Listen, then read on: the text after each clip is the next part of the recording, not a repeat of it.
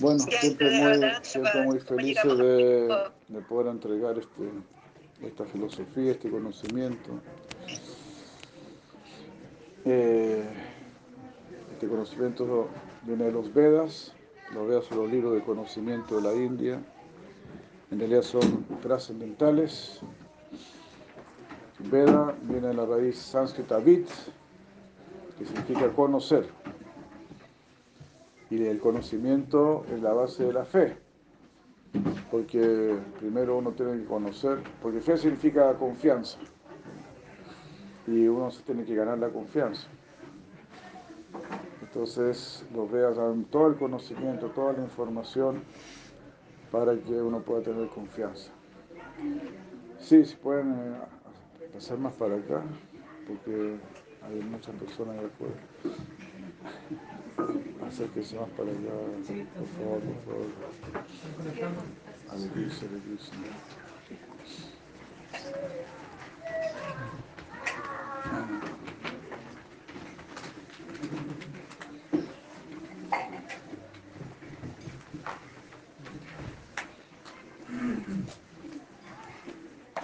Y la fe es algo muy importante La fe es algo muy importante porque necesitamos confiar. Nuestro corazón, nuestra conciencia necesita confiar, ¿verdad? Porque no podemos vivir en un mundo de desconfianza. Un mundo de desconfianza, de, de duda, no nos puede, no nos da paz, no nos da ninguna seguridad. Entonces necesariamente necesitamos confiar. Y pero para poder confiar, como estamos diciendo, necesitamos conocimiento. Y justamente entonces el Veda es el que da este conocimiento. Uno puede entender quién soy, por qué estoy aquí, qué tengo que hacer. Son cosas que uno no puede comprender, no es algo que uno tiene que aceptar a ciegas. Y por eso estamos presentando este conocimiento que ya en la India hace 500 años fue anunciado que esto se iba, se iba a difundir por todo el mundo. El conocimiento del Bhagavad Gita. El Bhagavad es como el resumen de todo el conocimiento védico, la esencia de todo el conocimiento védico. Bhagavad significa el canto, el canto del Señor. Eh, y ahí también, bueno, ahí se está explicando todo filosóficamente, como nuestro maestro espiritual decía, que la filosofía nos tiene que conectar con la trascendencia. Porque justamente filosofía significa conocer la verdad, ser amigo de la verdad. ¿Y qué es la verdad? Pues la verdad es algo trascendental. Porque la verdad es la primera causa de todas las cosas. La verdad es aquello que va a explicar todo. Entonces, la verdad no es algo físico, ¿verdad? No es que no se va a encontrar físicamente con la verdad, sino que la verdad proviene de un, de un plano consciente. La verdad es una, es una, es la expresión de una voluntad, es un deseo, es una idea.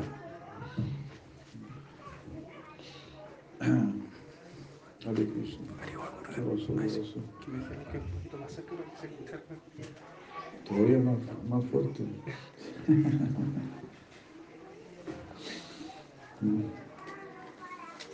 Por ejemplo, los científicos encuentran verdades físicas y en base a esas verdades físicas crean sus, todas estas, máquinas, todas estas cosas, esta electricidad, todo, parte de conceptos de ideas, de captar la idea, captar la ley. Entonces, estas hay leyes más sutiles. Estas son leyes materiales nada más. Nosotros no buscamos solamente esta ley, porque la ley material no te da felicidad. Es una ley material nada más, son leyes, son como fuerzas, energías que están moviendo la materia. Pero nosotros no pertenecemos al mundo de la materia. Perdón, nosotros pertenecemos al mundo de la conciencia. Y la felicidad, la paz, el amor, esas son las energías del mundo de la conciencia. Las energías de, la materia son la tierra, el agua, el fuego, el aire, el éter, la mente, la inteligencia y el ego. Esas son las energías con las que se maneja el universo material. Tierra, agua, fuego, aire, éter, mente, inteligencia y ego. Pero nosotros no buscamos eso. No buscamos ni tierra, ni agua, ni fuego, ni aire, ni éter, ni nada de eso. Nosotros buscamos felicidad, buscamos paz, buscamos amor, buscamos armonía, conocimiento del ser. Entonces eso existe, pero en ese otro plano, en el plano espiritual. Y eso es lo que tenemos que experimentar. A través de la práctica espiritual uno vivirá una, una experiencia espiritual. Las actividades espirituales te traen como como respuesta, como consecuencia, experiencias espirituales. Y por supuesto las actividades materiales solo te mantienen en este, en este plano. Entonces, eso se llama Brahma Karma, actividades espirituales. ¿Cómo hacer actividades espirituales para vivir una experiencia espiritual? Porque cuando nosotros estamos cantando estos mantras, que de todo este proceso son actividades espirituales. En realidad no es difícil, no es difícil porque nosotros somos seres espirituales. El espíritu no es algo ajeno a nosotros. En realidad no, ese es nuestro hogar, esa es nuestra naturaleza. Es lo más cercano a nosotros. La materia sí está muy lejos de nosotros. Jamás no vamos a poder comunicar con la materia. Solamente recurrimos a ella, la utilizamos, pero no hay ninguna relación. Solo tenemos relación con la conciencia, aunque sea incluso la conciencia de un perro, de un gato, aunque sea una conciencia muy cubierta, muy pequeña, igual hay alguna conexión. Y así, en la medida que va creciendo nuestra conciencia, queremos relación con más conciencia. Por ejemplo, un niño puede estar muy feliz con, un peluche. El peluche no tiene conciencia, pero está feliz. Pero cuando, su conciencia crece más, él necesita un ser vivo. No puede estar jugando con un peluche, necesita otro ser vivo, necesita conectarse con otra conciencia. Entonces, a medida que nuestra conciencia va creciendo, necesitamos también conectarnos con más conciencia. Conciencia del ser. Es decir, eso es la sabiduría. Conocer el ser, porque el ser es lo sustancial. Todo lo demás es un envase nada más del ser. Todos estos cuerpos son solamente envases, envases de nuestro ser. Entonces, a través del mantra, a través de la meditación, a través de estos cantos, vamos a conocer el, ser, vamos a saber quiénes somos. Y como dice Krishna, cuando descubramos quiénes somos, vamos a estar muy felices. Ascharavat Pasyáticas Chilenam, dice. Cuando descubras tu ser te vas a llevar una gran sorpresa. Una sorpresa tan grande que ya absolutamente nada de este mundo te va a interesar realmente. Porque como dijo el mismo Jesucristo, el alma es más grande que el mundo. Nuestro ser es más grande que todo, que toda, que cualquier cantidad de materia. Si mucha materia se está quemando, eso no es tan importante, pero si hay una sola vida, eso es lo que vamos a tratar de rescatar. ¿Verdad? Si está quemando una casa de madera, bueno, pero si hay un gato adentro, salvemos al gatito, ¿no? Porque el gatito está sufriendo. Entonces siempre nos va a preocupar más, nos va a preocupar más la conciencia, que es lo que tiene más valor. Pero es lo que tenemos más olvidado.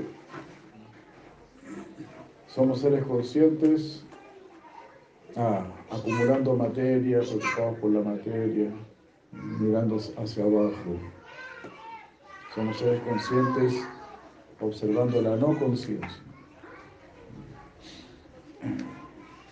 Entonces este proceso de yoga, de bhakti yoga, no, quiere conocer, es la conciencia que quiere conocer la supraconciencia.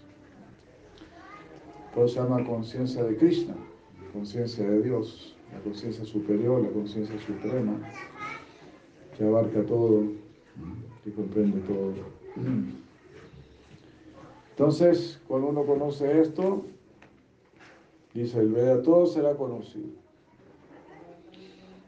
Cuando tú conoces la verdad, todo se comprende, porque todo proviene de la verdad.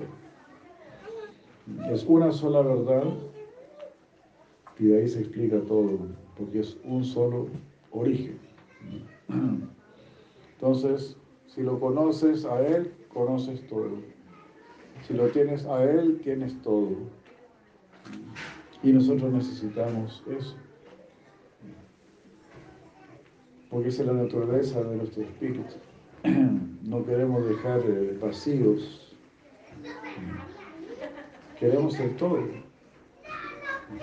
Si me, van si me van a elegir, si me, a, si me dan a escoger entre una verdad relativa o una verdad absoluta, ¿qué voy a elegir? ¿Verdad relativa o verdad absoluta?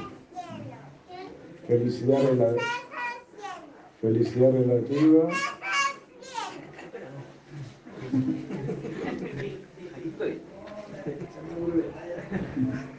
Felicidad relativa, felicidad absoluta. Paz relativo, paz absoluta. Este es el mundo relativo, este, por eso es el mundo de las dualidades. Aquí nada va a tener un carácter absoluto. Hay felicidad y aflicción, ganancia y pérdida, éxito y fracaso, frío y calor, felicidad y sufrimiento. Es, es así. Es como estar cruzando el océano. Si cruzas el océano, a veces estás arriba de la ola, después estás abajo de, otra ola. Y, eso no debería afectarnos. Si estoy arriba o abajo, lo que la, mi única preocupación debe ser que yo quiero cruzar el océano. Entonces sí tenemos que cruzar este océano de las dualidades. Si hay éxito o si hay fracaso, hay que seguir igual si hay felicidad o si hay sufrimiento, debemos seguir igual, hacia la gran meta. Si tienes una gran meta, eso te dará fuerza, eso te dará entusiasmo, eso te dará en ti un gran espíritu. Por eso se nos asigna la más grande meta. Ahora tienes que conocer la verdad tienes que conocer el absoluto, ahora tienes que trascender, tienes que ir más allá del nacimiento y la muerte, tienes que conocerte a ti mismo o a ti misma. Ese es la, el deber para el ser humano, hombre o mujer. Y si no lo hacemos, no vamos a estar felices, no vamos a estar satisfechos. Porque la conciencia necesita esto. Este es el verdadero alimento para la conciencia. El alimento para la conciencia no es el, cine, el juego, las diversiones. No. El verdadero alimento de la conciencia es la verdad absoluta, el conocimiento del ser. Ah, y esa verdad absoluta no es algo seco, no es algo frío, no es algo impersonal, no. Esa verdad absoluta es el amor absoluto, es el éxtasis absoluto. Y es la persona absoluta. Y no la persona absoluta, sino que las personas absolutas. Porque el mundo espiritual está constituido de, de ello, está constituido de puras personalidades que representan el bien absoluto, que representan el amor puro, el amor absoluto. Eso es lo que constituye el mundo superior. Y eso es lo que estamos celebrando hoy. Estamos eh, celebrando Balaram, que Balaram es, bueno, es difícil de entender, ¿no? Pero, eh, ¿cómo así? El hermano de ¿no? Bueno, en, el mundo cristiano se dice que Jesús es el Hijo de Dios. Bueno, si Dios tiene hijos, ¿por qué no puede tener hermanos? Y si tiene hijos y si tiene hermanos, ¿por qué no puede tener padres?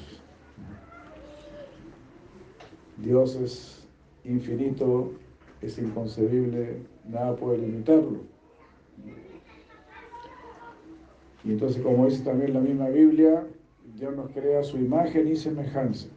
Entonces nosotros tenemos hermanos, tenemos hijos, hijas, hermanos, hermanas, y tenemos padres, y tenemos abuelos y todo. ¿no? Krishna. Entonces es así. Esta filosofía, o sea, no es una invención, no es una especulación. Todo esto es conocimiento realizado las almas autorrealizadas han percibido todo esto, perciben todo esto.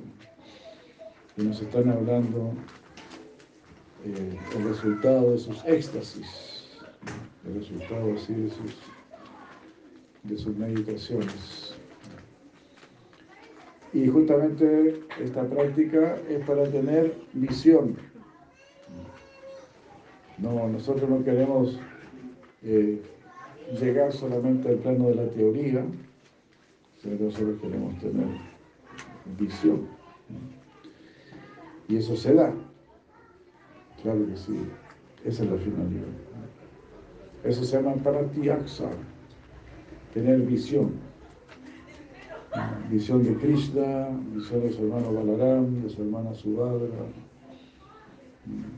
que es lo que tenemos ahí. Bueno, con esos rostros, con sus ojos bien abiertos y su grande sonrisa, en realidad son, son, formas de éxtasis, son transformaciones del cuerpo, el cuerpo se ha, se ha transformado y por eso tiene ese aspecto así muy, muy gozoso, extático.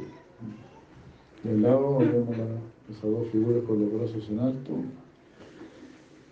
ellos son eh, y Nityananda, que vinieron así hace 500 años a entregar el canto del Santo Nombre y también a anunciar que todos íbamos a, a conocer este canto del Santo Nombre, que iba a llegar a todo el mundo. Entonces estamos muy felices de que esté llegando por aquí, eh, en general, en todo Chile y el mundo eso es lo que está sucediendo. Pero todo esto tiene un gran respaldo filosófico. Externamente se ve algo como muy simple, es simple, el proceso es simple, pero el resultado es grandioso. Yo comparo esto con la medicina natural. La medicina natural es muy simple, tú te curas con agua, te curas con barro, te curas con sol, con aire, con dietas, con ayuno, siempre. No se necesita un laboratorio todo muy elaborado, ni, rayos láser, ni nada de eso. Sino que recurrir a los elementos naturales, recurrir a los buenos sentimientos, a la buena mentalidad, y con eso no se puede sanar. Entonces, de maneras muy simples, uno puede obtener grandes resultados. Pero también de la misma manera, este proceso es muy simple, que nos entrega los más grandes resultados, el conocimiento de uno mismo y el conocimiento del absoluto. Bueno, muchísimas gracias. Eh, han venido unas madres que nos quieren hacer una presentación de, de danza, una danza típica de la India que se llama Bharatanatyam. Bharata es la India, es el verdadero nombre de la India. Y no, y no solamente en realidad es el nombre de la India, sino que es el, nombre de este mundo, de este planeta. Eh, nosotros lo llamamos el planeta Tierra, pero es Bharata. Y ahora que hablamos de Bharata, es muy interesante el nombre Bharata, porque se, traduce, se analiza, eh, se divide en dos, en Va y Rata. Bharata, Va, significa emociones espirituales. Y Rata significa ocupado en, la lengua sánscrita. Entonces, Bharata es el planeta, es el lugar donde las personas están ocupadas en vivir experiencias espirituales, en despertar sus emociones de amor, de amor divino, de amor estático. Entonces, bueno, queremos agradecer a, nuestras madres que han venido desde Santa Cruz para hacernos una demostración de esta danza Bharatanatyam. Hare Krishna. Muchas gracias. ¿me puede avisar eh, cómo es Amanda?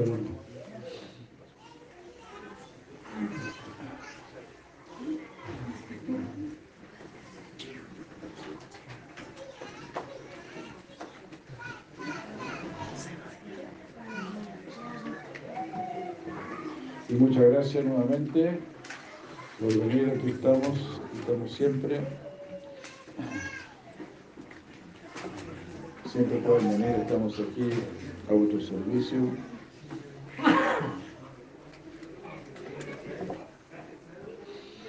Siempre dispuestos a, dar este conocimiento, esta sabiduría, porque sabemos que es el gran alivio.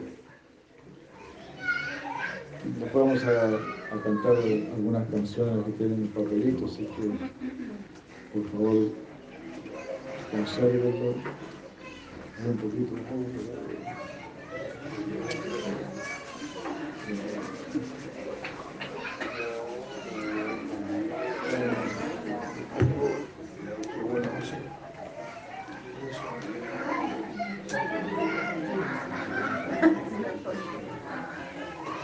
Si hay alguna pregunta mientras tanto, no sé si hay alguna duda,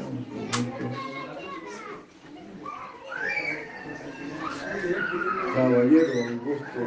Nos, nos dicho que no venía, no estaba en, agonía.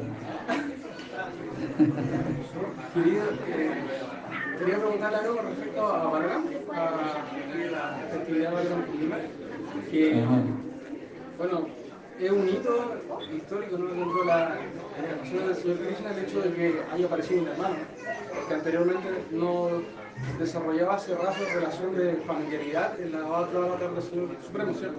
Entonces mi pregunta es, este desarrollo primero se da con Lakshman, ¿cierto?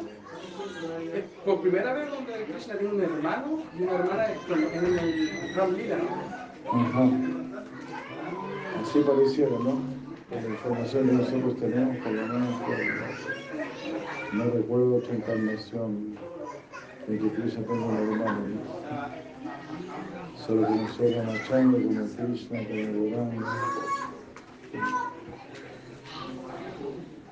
Sí.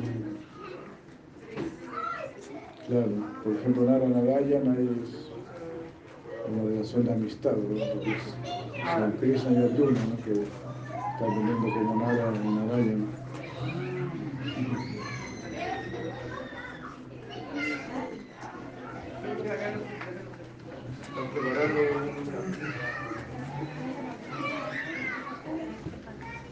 que dijeron a las seis y media.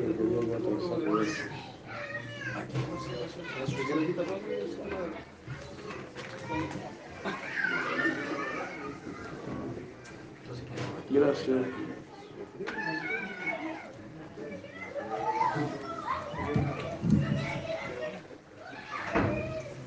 Maharaj, quieren decir.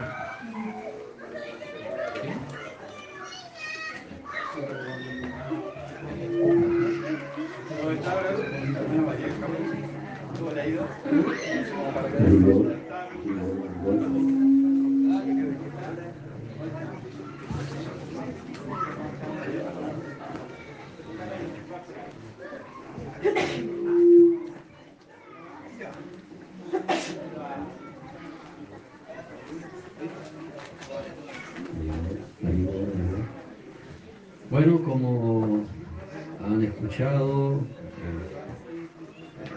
lo que nosotros estamos es una filosofía muy profunda que habla directamente del ser, del ser espiritual.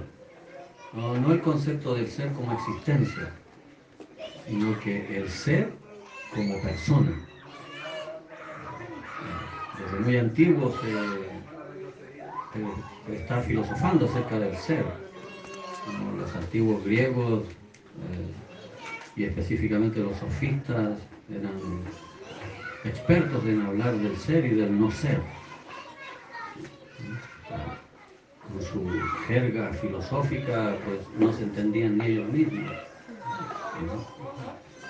Pero a partir de, de la filosofía socrática, comienza a entenderse que el ser era una persona espiritual que no era solamente una concepción filosófica, sino que era un ser existente. Entonces en nuestros días, en la filosofía consciente de Krishna, como decía Gurudeva, pues es una filosofía espiritual. Eso significa que nosotros viviendo dentro de un cuerpo material, dentro del cuerpo biológico, dentro de una naturaleza material que está compuesta por elementos no conscientes, que no pueden tener eh, como una relación personal. Nosotros podemos tener una relación, por ejemplo, con el micrófono, pero si yo el micrófono lo dejo solo y yo le digo al micrófono haga amistad con la alfombra, yo lo puedo tener por miles de años ahí y nunca van a ser amistad. Pero si yo pongo a dos personas una enfrente de la otra y yo les digo, hagan amistad, pueden ser grandes amigos. O sea, esa existencia a la que se hace referencia la conciencia de Krishna, a la existencia del ser como un ser existente plenamente consciente. Ahora, ese, ese ser consciente, ese ser consciente que somos nosotros, nosotros somos esos seres conscientes, nosotros somos esa alma. Pero por alguna razón hemos entrado a la naturaleza material, la naturaleza material nos ha envuelto y nosotros como alma somos confundidos y pensamos que este cuerpo es nuestro ser. Pensamos que yo soy hombre, yo soy mujer, yo soy abogado, yo soy empleado, yo soy, yo soy, yo soy esto, yo soy esto, aquello. Pero en realidad esos, términos son designaciones ah, artificiales, que no hacen referencia a nuestro propio ser. Nuestro propio ser es un alma eterna. Si nosotros aceptamos la eternidad del alma, eso significa que nosotros aceptamos un montón de cosas. Lo primero, si nosotros aceptamos, yo soy un alma eterna. Ok, ¿qué implica eso? Eso implica que todo lo temporal que está alrededor mío no vale nada. Porque ¿cuánto va a durar? ¿80 años? ¿90 años? Supongamos, bueno, 90 años. Tú como alma espiritual, como un ser eterno, sales de este, de este eh, ser temporal que es el cuerpo, porque ser como existencia. Sales de este ser temporal que es el cuerpo, sales y sigues viviendo. Pero cuando tú sales de este cuerpo, todos aquellos objetos temporales que estuvieron alrededor tuyo ya no son parte de tu vida. Y si uno vuelve a nacer, vas a nacer en medio de otros objetos. Y así continuamente, nacimiento tras nacimiento, siempre vas a ir cambiando de objetos. Nunca vas a mantener los mismos objetos temporales. Y eso es frustrante. La verdad que frustra. Nosotros podemos tener un, lindo computador, pero puede ser nuevo el computador, pero si le cae agua, se acabó el computador. Si viene una, una voluntad ajena a la mía y toma el computador y se lo lleva, se acabó tu computador. Pero ¿quién puede robar tu ser? Nadie. ¿Quién puede robar tu conciencia? Otra conciencia. Te la roba en el sentido que te atrapa, te alucina, te confunde. Por eso es importante la asociación con personas que tengan una conciencia elevada. Porque ellos atrapan tu conciencia, pero te la liberan. Te dan libertad. Te enseñan a pensar. Te enseñan qué realmente tienes que sentir, qué es lo que realmente tienes que desear. Porque este mundo, ¿qué es lo que le enseñan? Personalmente, ¿qué fue la educación que a mí me dieron? Tienes que ir a la escuela, después a la universidad. ¿Para qué? Para que tú tengas asegurada tu vida material.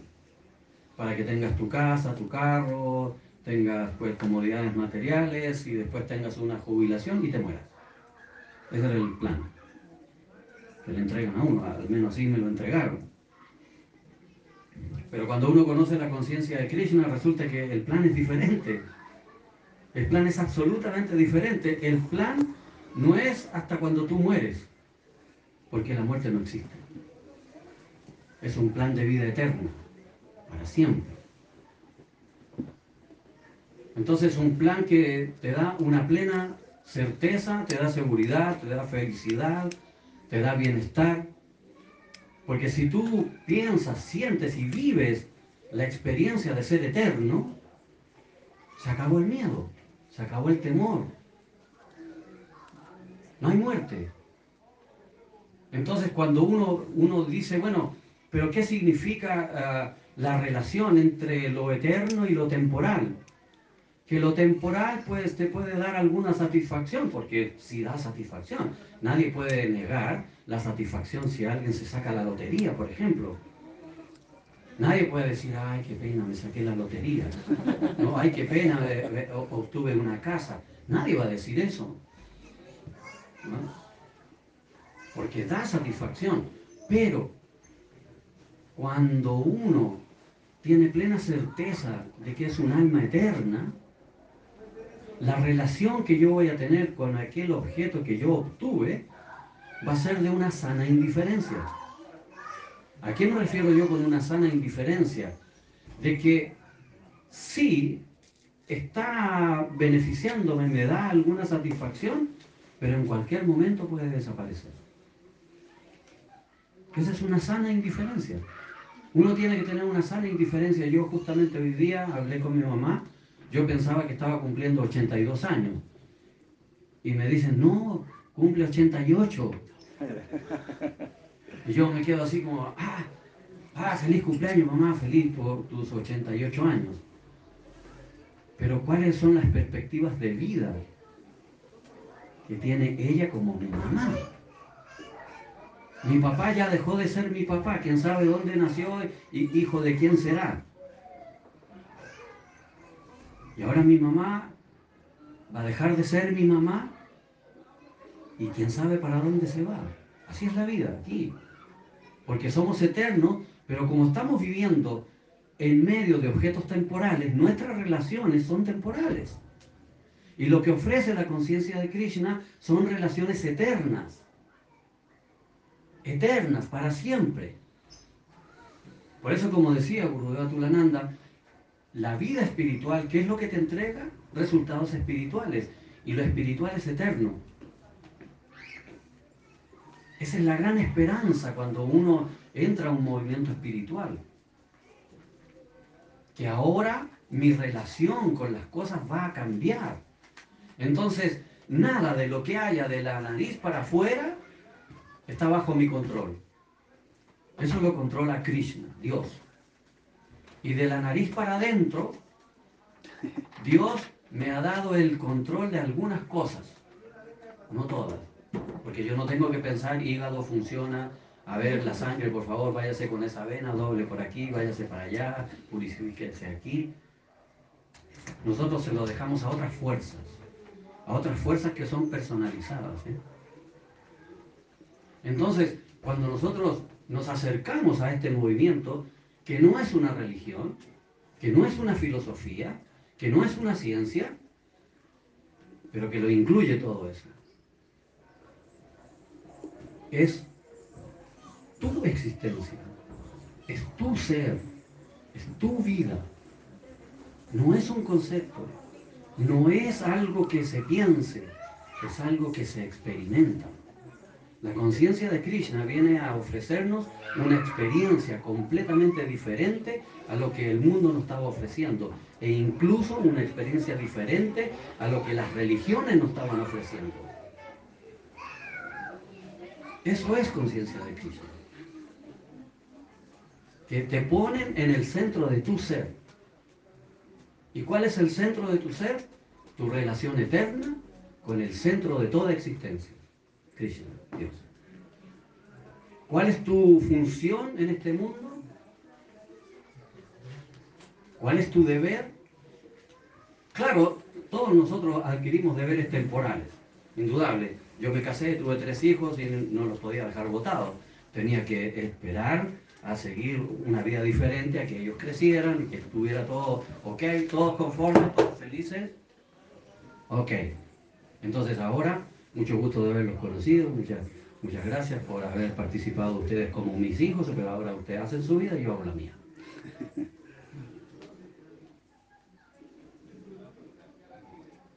¿Qué pasa con mamá y papá?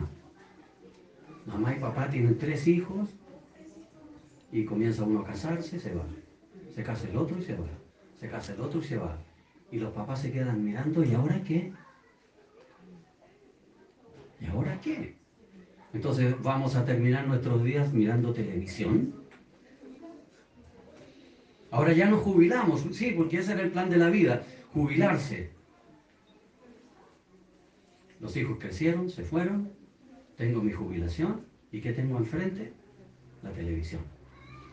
Conciencia de Cristo dice, no, no, no. Es el momento en el que tú puedes hacer de tu vida algo grandioso, vivir eternamente, feliz y en paz. ¿Y cómo? Sirviendo a Dios, sirviendo a la humanidad. Ese es el plan. El plan es que cuando este cuerpo se vuelva viejo e inútil, tú seas completamente una persona de bien. Tú seas una persona que tenga la capacidad de entregar algo valioso a los que te vienen detrás, a los que siguen. Toda tu experiencia, toda la sabiduría que se adquiere dentro de la conciencia de Krishna es, sí, para liberarte tú, para tener paz y tener felicidad, pero con el gran compromiso de que los que vienen atrás, tú seas un ejemplo y tú seas alguien que les guíe para su bienestar eterno. Esos son los principios de la conciencia de Krishna. Alguien puede saber muchas cosas, saber muchas, hablar muy bien, puede hacer muchas cosas. Pero lo fundamental y lo principal dentro de la conciencia de Krishna es la devoción. ¿Con qué devoción hago yo las cosas? Y la devoción no existe en los objetos, existe en el ser, existe en el alma, en el espíritu. Entonces cuando alguien hace algo y lo hace en forma triste y amargada, tiene un problema psicológico. Si no puedes ser feliz en la vida es porque tienes problemas psicológicos. El problema no es ni el gobierno, ni la economía, ni el mundo. Eres tú el problema. Y ese es el, principal ah, comienzo de tu salud. Yo soy el problema. Nadie más es el problema. No son ni las personas ni las cosas. Yo soy el problema. Entonces, ¿qué tengo que hacer conmigo? Yo tengo que mejorar. ¿Y cómo mejoro? Mejorando tu conciencia, mejorando tus sentimientos, mejorando tus palabras, mejorando tus relaciones, mejorando tu alimentación, mejorando toda tu vida. Y eso es lo que ofrece conciencia de Krishna, mejorar todas las áreas de tu existencia, todas las áreas del ser, tanto material como espiritual, mejorarlos. Eso es conciencia de Krishna. ¿Qué estamos haciendo aquí? Mejorándonos. Nosotros llevamos algunos años practicando esto de la conciencia de Krishna y vemos pasar mucha gente. Vemos pasar a muchos.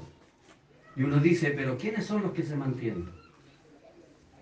Los que tienen el ímpetu, el deseo, el anhelo.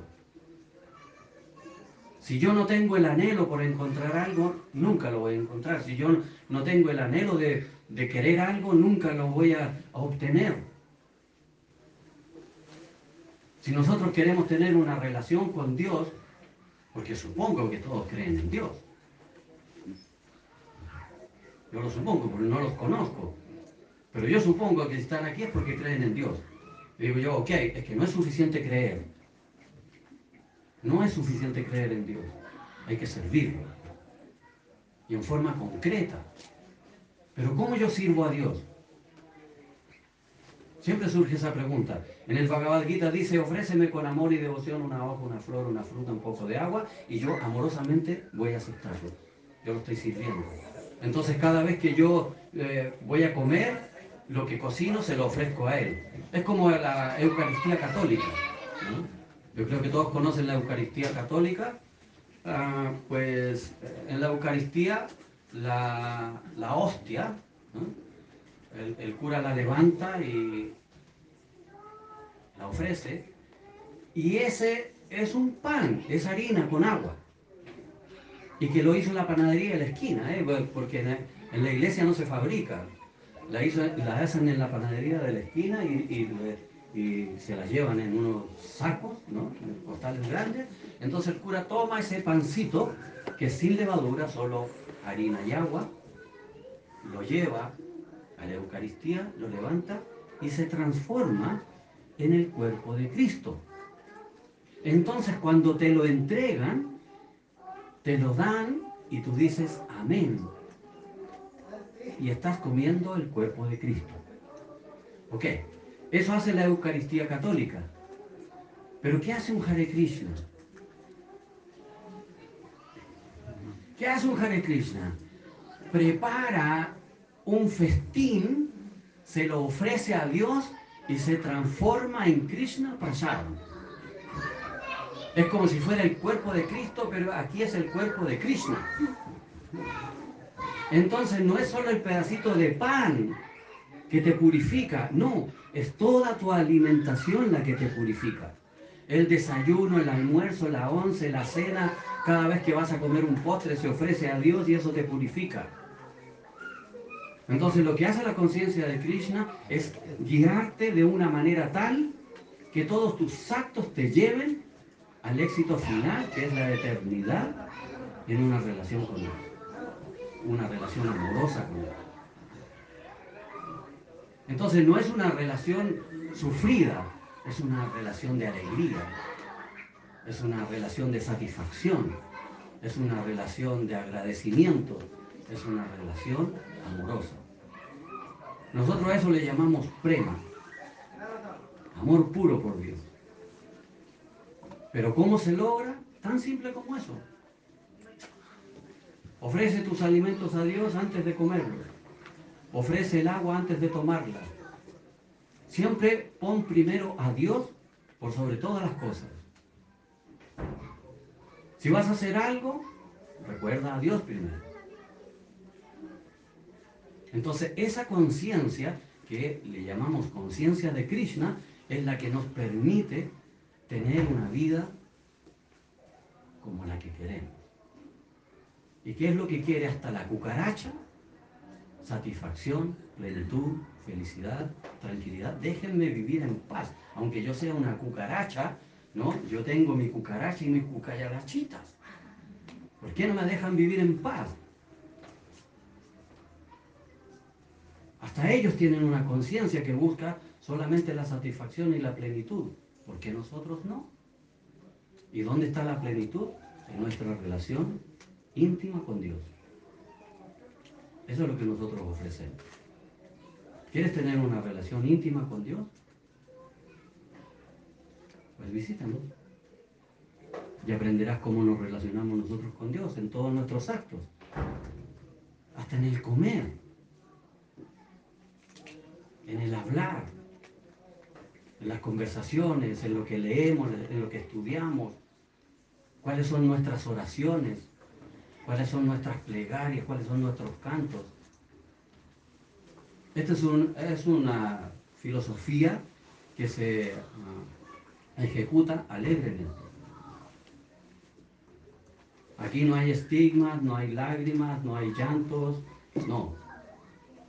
Aquí hay felicidad, satisfacción, paz. En un camino que va a llevar al éxtasis. No el éxtasis ladrón, sino que a ese sentimiento de felicidad y satisfacción que ni siquiera podemos definir, porque solo hay que experimentarlo. Porque es como el color rojo, si yo le digo, a ver, defíname el color rojo. No, solamente tienes que ver el rojo para que, sepas lo que es. Aquí es exactamente lo mismo. Si no lo experimentas, no vas a saber qué es. Hare Krishna, muchas gracias por escuchar y gracias por venir. Krishna. Bueno, muchas gracias. Gracias a todos.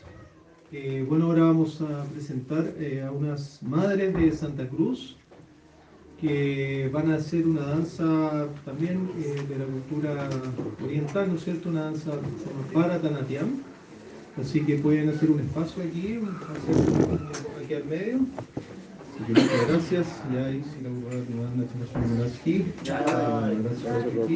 Gracias. Ya,